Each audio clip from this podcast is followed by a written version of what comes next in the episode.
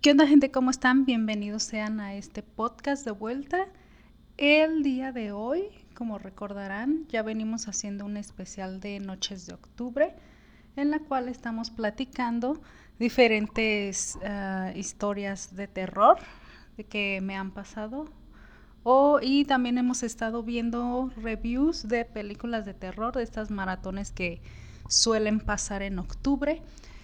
El día de hoy vamos a ver un poquito de la historia del Día de Muertos.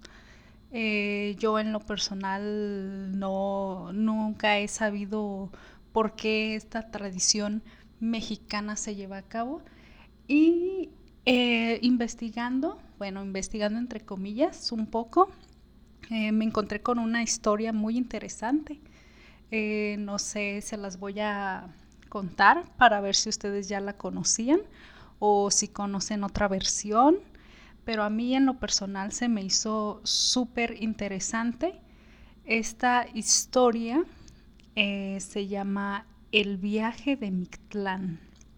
Bueno, el viaje de Mictlán es eh, una creencia muy antigua de los mexicas y de los aztecas, en la cual eh, este, este viaje dura aproximadamente cuatro años. Eh, los aztecas y los mexicas tenían esta creencia de que existían nueve inframundos y siete y trece cielos. Entonces, ah, ellos creían que las personas ah, fallecidas se iban a este viaje a Mictlán. Eh, de lo que pude investigar o de lo que escuché fue que ellos creían que estas almas al morir las iban a dejar a diferentes lados, de la forma que habían, dependiendo mucho de la forma de la que habían muerto. Estas almas eran extraídas por Tlatecultli, Tlatecultli, que es una diosa de la tierra y ésta se encarga de poner las almas en algún paraíso o bien mandarlos a este viaje de, de Mictlán, el cual dura cuatro años. En este viaje, en el primer nivel, para no decirles inframundo, porque se escucha muy no sé, no me gusta cómo se escucha inframundo, pero eh, vamos a decirles niveles. En este primer nivel se dice o se tiene la creencia de que al empezar este viaje tenías que llegar como a una especie de, mar, pero muy grande, enorme, el cual era muy difícil eh, cruzar solo. Entonces, para poder llegar al otro lado, a la, otra orilla, se, eh, tenías que ser ayudado por perros. Eh, estos perros eran los famosos, o bueno, aquí los conocemos en México, como cholo, cholo escuintle. Entonces estos perros eh, se ofrecían a ayudarte a cruzar para que pudieras llegar al otro extremo. Pero eh, estos perros también se podían negar a ayudarte si ellos sabían o percibían que tú habías sido una mala persona en vida con perros o con animales, o sea, si los habías maltratado eh, y estos se negaban, lo cual para las almas que habían sido malas con perros se quedaban varadas en esa orilla y nunca podían cruzar, así que se quedaban atoradas en, esa orilla y así se quedaban. No, no era pasar porque los que lograban pasar igual se quedaban atorados en, medio del mar, entonces pues ahí se quedaban. Eh, y en el segundo nivel, ya cuando lograbas pasar esta, este mar enorme con ayuda de los perros, llegabas a un... se, dice que se veían que eran como dos montañas muy grandes, muy, muy bonitas a la vista, pero estas montañas se separaban y se, y se unían eh, muy violentamente, de manera que todas las almas que tenían que pasar por ese nivel las tenían que pasar a través, pero con mucho cuidado, porque al cerrarse estas dos montañas, también se corría el riesgo de, de quedar atrapados ahí eh, por no tener el cuidado de cuando se cierran y cuando se abren. Tenía que ser específicamente o fríamente calculado eh, en el momento en el que se tenía que cruzar al otro lado para poder llegar al tercer nivel. Y ya cuando lograbas pasar el tercer nivel, pues llegabas a un camino, a un camino que se dice que, era muy brillante, muy reluciente. Y este camino era, se veía de esta manera porque realmente era obsidiana, que era una piedra muy filosa. Entonces, al momento de cruzar este camino o de caminar por este camino, eh, los que pasaban por ahí, las almas que pasaban por ahí, sufrían porque se, iban cortando por, por, esta piedra tan filosa, ¿no?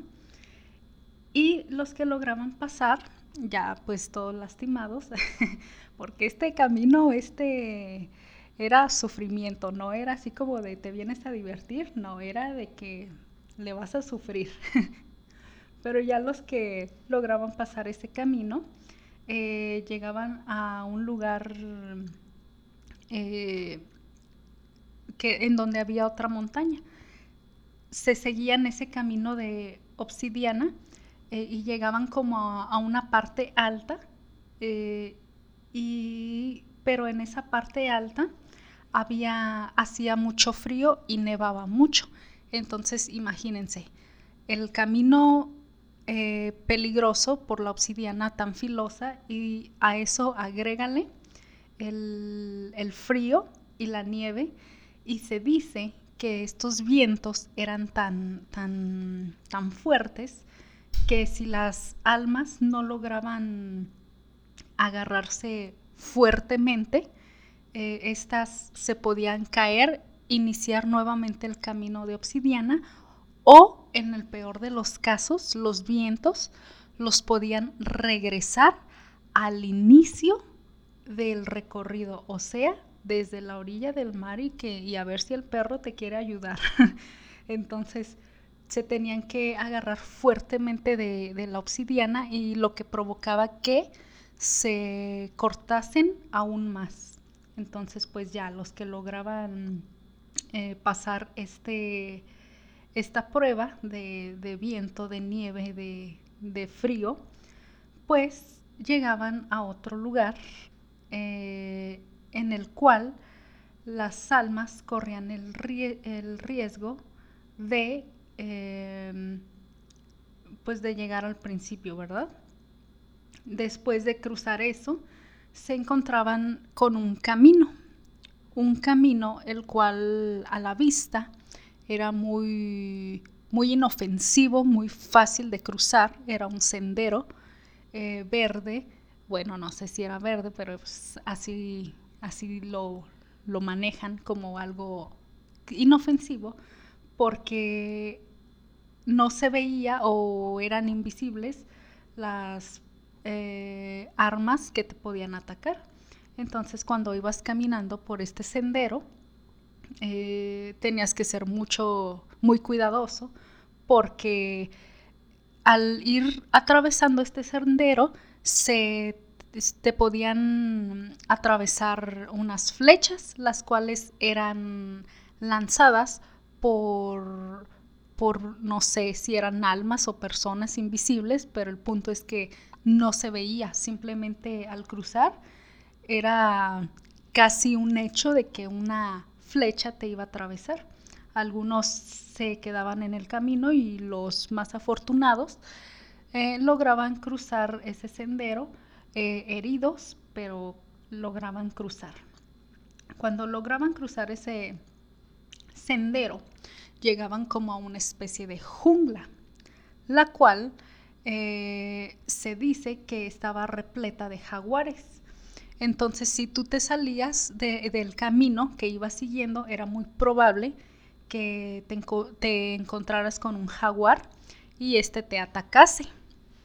Pero también había la posibilidad de que este eh, jaguar se metiera al camino y si te topabas de frente con este jaguar, pues ocurría lo mismo, ¿no? Te atacaría y te quedarías ahí.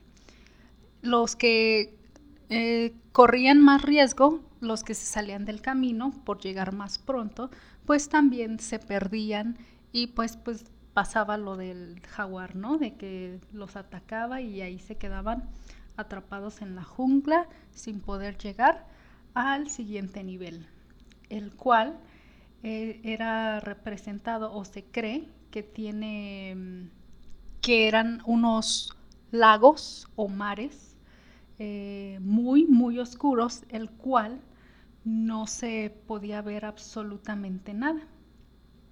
Eh, y, por lo mismo de que no se veía ver absolutamente nada muchas almas se quedaban perdidas por años eh, intentando cruzarlos eh, a ciegas porque literal todo era negro, no se veía y muchos lograban cruzar y muchos se quedaban en el camino tratando de encontrar la, salida, ¿no? Pero los que lograban em, cruzar este mar negro llegaban a lo que se le conoce como el Mictlán, que es eh, que así es como se le llama al viaje, y este es el último nivel, el Mictlán, el cual eh, al llegar ahí eh, te recibía un dios que el cual te permitía ya descansar de, de, todo ese recorrido porque era como, como la recompensa, ¿no? Finalmente, después de haber pasado todo eso, llegaba este Dios, te recibía para que pudieras eh, descansar en paz eh, y poder liberarte de culpas, preocupaciones y desdichas de esta vida, o sea, desdichas terrenales. Entonces, pues esa es la historia que yo me encontré. La verdad a mí se me hizo muy interesante. Eh, no estoy diciendo que sea una realidad o una verdad absoluta, simplemente me encontré con esta historia y pues a mí se me hizo muy, muy interesante porque yo cuando escucho este tipo de cosas me empiezo a imaginar todo, cómo es todo y eso me, me gusta me, y por eso me llamó la atención, pero no sé ustedes qué opinan. ¿Ustedes eh, creen que eso haya sido verdad? porque se dice que sí. No sé si sea un mito o no, pero a mí me gustó mucho. Y los estoy leyendo en los comentarios para ver qué opinan, si ya se la sabían, si no la conocían o si se saben otra versión. Pero cómo se quedan. A mí me gustó mucho. Ya, ya dije muchas veces que me gustó, pero realmente sí me gustó mucho. Pero bueno, ya estamos en, bueno, el día que estoy grabando esto, pues apenas es uno y dos. Bueno, no es uno y dos. Ya no sé ni qué estoy diciendo. Pero bueno, el punto es que les quería decir que cómo se le están pasando este día de muertos eh, con esto de, de, la pandemia que no se puede ir a ningún lado. Van a ir al panteón porque pues eso aquí en México se estila mucho, ¿no? Ir esos días a arreglar la tumba, a visitar a las personas que ya no están. ¿Cómo se le están pasando con eso? si están yendo, no están yendo, no los dejan, no dejan pasar. La verdad yo no he salido esta cuarentena, entonces no sé cómo está la onda. Pero bueno, díganme. Saben también que estuve viendo en, todo esto que estuve viendo del viaje de mi clan, eh, me encontré una historia también muy interesante de la Catrina. Esta Catrina también que es muy representativa de México y de estas fechas. Eh, la mayoría de la gente supongo que, no saben la historia de la Catrina. Yo honestamente no la sabía, pero eh, también vi una pequeña historia, la cual también se me hizo muy interesante. Y se las voy a contar. La, la Catrina surgió en el siglo XIX. En México había mucha tensión en cuanto a política, reelecciones, guerras, inestabilidad económica, social y política. Así que José Guadalupe Posada fue un grabador que participó en periódicos, uno de ellos conocido como Ahuitzote. No tengo idea de que, de que sea Ahuitzote. Pues es un periódico, ¿verdad? Pero pues, de hace muchos años. Durante el gobierno de Benito Juárez, Lerdo de Tejada y Porfirio Díaz. O sea, este, este grabador que lleva el nombre José Guadalupe Posada era un grabador que trabajó o participó en este periódico Ahuitzote durante pues, la gobernatura de Benito Juárez, Lerdo de Tejada y Porfirio Díaz. Eso ya lo acabo de decir. Pero lo interesante es que este personaje se hizo famoso justo por hacer eh, la, primera Catrina. Y se dice que este personaje, que lleva el nombre de José Guadalupe Posada, eh, representaba todas estas eh, acciones, todo esta, todas estas situaciones que se estaban viviendo en ese momento de una manera muy burlona. Su manera burlona de, de representar todas estas acciones era justo dibujarla en forma de esqueleto. Entonces, pues sus noticias básicamente las ilustraba con estos esqueletos burlándose de las situaciones. Y eh, la Catrina eh, en 1913 fue representada oficialmente, pero eh, llevaba otro nombre, no se llamaba Catrina, se llamaba, le decían la calavera garbancera, porque se dice que este grabador, ilustrador, no sé qué era, aquí dice grabador, pero bueno, eh, representaba a las, o se burlaba de las personas que eran de clase baja, pero que pretendían ser de clase alta o, de, o imitando un poco a los europeos. Entonces este personaje se burlaba de esa manera, dibujando estos esqueletos de una forma muy elegante y por eso llevaba el nombre de la calavera garbancera. Y también este personaje inventó las famosas calaveritas, que supongo que los que viven aquí en México, si fuiste a la primaria, te recordarás que los maestros solían dejar las calaveritas, que son como frases, como textos, de una forma que se relatan de una forma burlona de una situación o de una persona. A mí, a mí la verdad me gustaba mucho hacer eso. No era tan buena, pero me gustaba mucho escucharlas porque pues siempre, como es justo para, para burlarse eh, de una situación, eh, pues era muy gracioso. Entonces, pues este, este personaje también tiene varias calaveritas que publicó en este periódico. Pero como ven, la, la Catrina básicamente es esta es la representación de estas personas que, pretendían eh, ser personas de la alta sociedad cuando realmente eran pues de, clase baja o clase media, ¿no? Entonces, como ven, desde esos tiempos ya existían esas cosas. Pero bueno, eh, como, recordarán en el episodio anterior, les platiqué que les iba a contar la historia de lo más fuerte que me ha pasado en The Murder House. Para los que van siguiendo esta serie, pues ya sabrán que The Murder House lo que es. Si no, les invito a que vayan a ver los videos pasados para que entren en contexto. Y si no, pues quédense a escuchar. The Murder House. Eh, hace hace unos días, de hecho, me estaba acordando de algo que me pasó en The Murder House, que fue de las cosas que no sé por qué nunca se me pudieron olvidar, pero yo me acuerdo que estaba en mi cuarto acostada. En ese entonces, pues yo tendría como unos, ¿qué? 7, 10 años aproximadamente, no recuerdo muy bien. Pero sí me acuerdo que estaba en una litera, en la parte de arriba de la litera. Entonces ya era de noche, mi hermana apagó la, la luz y yo me dormí o me acosté boca abajo, pero con los pies destapados. Y en eso siento como una mano acaricia mi pie, mi pie derecho. Es en serio lo que les estoy diciendo. Siento cómo me agarran en forma de acariciarme el pie derecho y pues yo me espanto muchísimo. Luego, luego meto el pie a la cobija y me fijo, ¿no? Que había, lógicamente no se veía absolutamente nada porque todo estaba oscuro, la luz estaba apagada. Pues lo, que hice fue prender la luz, me bajé, me fui al cuarto de mi papá, bueno, de mis papás, y les dije lo que había pasado.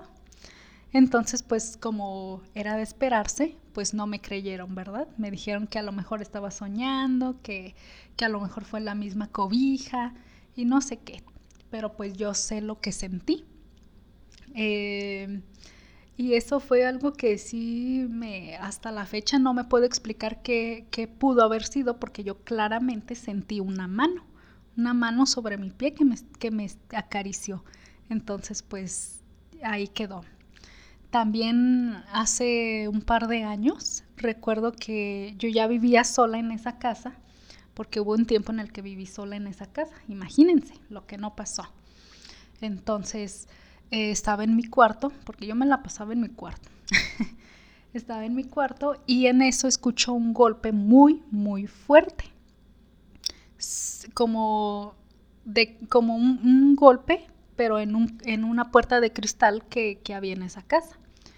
Pero muy, muy fuerte. Entonces salí del cuarto y veo que eh, la cortina que estaba tapando esa puerta de cristal eh, estaba eh, como si se hubieran colgado de esa cortina y estaba ya en el piso, pero solamente de un lado, porque del otro lado se quedó eh, atornillado y del otro lado pues ya estaba como jalado, como si alguien se hubiera subido ahí. Y eso me, me sacó mucho de... No me dio tanto miedo, pero sí fue así como de cómo puede ser posible que, que sea esto. Entonces yo no toqué nada, yo lo dejé así y cuando, cuando le dije a mi papá que fuera a la casa porque había pasado eso, pues él fue y vio y, me, y, no me creyó que se había caído solo o lo que había pasado, porque dice, es que ahí se ve claramente que alguien se colgó. Y, y, yo le dije, pero pues estoy aquí yo sola, ni modo que yo me cuelgue como para qué, ¿verdad? pero sí, eso fue algo que tampoco no le pudimos encontrar explicación. Terminamos por quitar esa cortina. Pero sí, ¿cómo ven? ¿Cómo ven? ¿Qué creen que haya sido? Está muy raro. Eh, y ahora sí, ya les voy a, ya les di una introducción de dos pequeñas historias. Ahora sí, ya les voy a contar la que realmente eh, sí no, no tiene explicación alguna, o al menos para mí. Pero bueno, Resulta que un día iba llegando de trabajar y llegué súper cansada. Entonces, eh, llego cansada, lo único que quiero es bañarme y me bañé y me acosté porque estaba súper cansada, tenía muchísimo sueño. Entonces, en este lapso de que entre que te quedas dormido y no y estás en este lapso, yo veo un como una especie de, payaso, pero chiquito, un payaso chiquito como de unos 20, 30 centímetros, que estaba como en una repisa que tenía ahí en mi cuarto y estaba como que bailando de un lado a otro y se me y me estaba viendo. Entonces pues yo dije, Ash, tengo mucho sueño, ya mejor me duermo y no presté atención y me quedé dormida como por unos minutos, pero cuando volví a abrir los ojos, eh, este payasito seguía viéndome bailando, pero ya más cerca, más cerca de, la cama. Y, pero ya me estaba viendo como de una forma muy, como si estuviera muy, muy enojado. Entonces, pues ahí a mí sí ya ahí me dio miedo, pero dije, ay, ya me voy a dormir, ya, o sea, no me va a pasar nada, pues ya, X. Lo único que está pasando es que me están espantando, como siempre, porque ya era costumbre, pero pues no me va a pasar nada. Entonces, pues decidí ignorar totalmente todo y me quedé dormida. Al día siguiente, eh, me despierto, me visto rápido y, me voy a trabajar. Pero todo el día eh, sentí un dolor muy fuerte en, el pie, el cual no le presté atención porque pensé que era como una especie de moretón, como, no sé, no le presté atención hasta que volví a llegar a mi casa y al bañarme nuevamente me doy cuenta de que tengo en el pie izquierdo tres rasguños súper, súper profundos, de verdad, exageradamente profundos. Y, por eso me dolía tanto. De hecho, hasta tenía súper hinchado y se me veía como, como si se me quisiera infectar. O sea, se me veía verde, se me veía feo. O sea, como si la herida tuviera ya días y como queriéndose infectar. Entonces, pues yo me espanté y le dije, de hecho hay foto, me tomé fotos. Em, esas fotos ahorita no sé dónde están. Quiero pensar que todavía existen, las tienen alguien porque yo las pasé. Yo no podía creer lo que me había pasado y yo mandé esas fotos a, todos. Entonces, eh, me tomé una foto para mandársela a mi mamá principalmente. Y le digo, mira mamá, eh, ayer pasó esto y amanecí de esta manera la verdad tengo mucho miedo.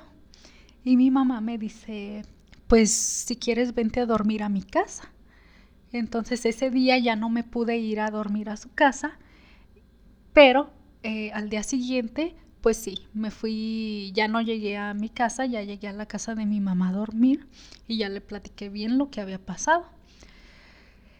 Y ya, esa noche, como yo, yo todavía seguía con ese miedo, me, quedé a dormir en el cuarto de, mi hermana, porque mi hermana vivía con mi mamá.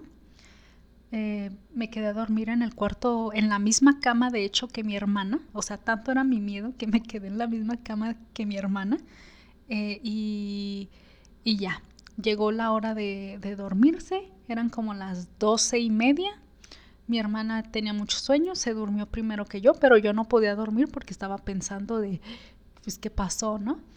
Entonces, ya cuando mi hermana se quedó dormida, eh, empiezo a escuchar como que algo está rasguñando la, cama, pero con mucha fuerza, como unas uñas muy filosas, rasguñando el colchón, la sábana. Y pues yo, yo luego, luego me acordé de mis rasguños del pie. Dije, no manches que lo que sea que me haya rasguñado me siguió hasta la casa de mi mamá, ¿no? Entonces, pues me dio mucho miedo y despierto a mi hermana. Le digo, le digo, ¿sí escuchas? ¿Sí escuchas? Y pero pues mi hermana ya no alcanzó a escuchar nada, ¿verdad? Entonces, pues mi hermana vio que estaba súper espantada y se puso a revisar qué había podido ser, porque mi mamá tenía una perrita. Entonces, pues no había nada. Y, y ya, total, ese día pude dormir, pero nunca, nunca supe realmente qué pasó, ni, ni por qué, ni, o sea, nunca había amanecido con, con lesiones, pero se me hizo muy raro y fue algo que me dio mucho miedo y nunca me pude explicar. Eh, y después de eso, eh, como yo siempre me duermo con el celular eh, en reproducción en un video, una película, empecé a escuchar como, como si salieran voces. Eh, no es mentira, no es mentira. Este, de hecho, yo llegué a pensar una vez que estaba viendo una película que el audio estaba mal, el audio de la película estaba mal porque se escuchaba como distorsionado, como muy grave. y, revisé la película y no, el audio estaba perfecto. Entonces, pues sí, son cosas que, que me sacan mucho de onda, pero pues no, no les sé dar una explicación. A lo mejor las tienen, pero pues yo no, no se las sé dar, ¿verdad? Pero ustedes, ¿qué opinan? ¿Cómo ven? Em, me gustaría leerlos en los comentarios y si ustedes tienen historias, también me gustaría leerlas. Les recuerdo que pueden pasar a Facebook e Instagram para que me dejen y me manden sus mensajes, sus historias. Y aquí en YouTube me gustaría ver lo que opinan, si creen ¿Qué, les pareció la historia del viaje de mi? A mí me pareció súper interesante. Pero bueno, los estoy leyendo a los que me manden sus mensajitos y me dejen sus comentarios. Y nos escuchamos en el próximo podcast. Chao.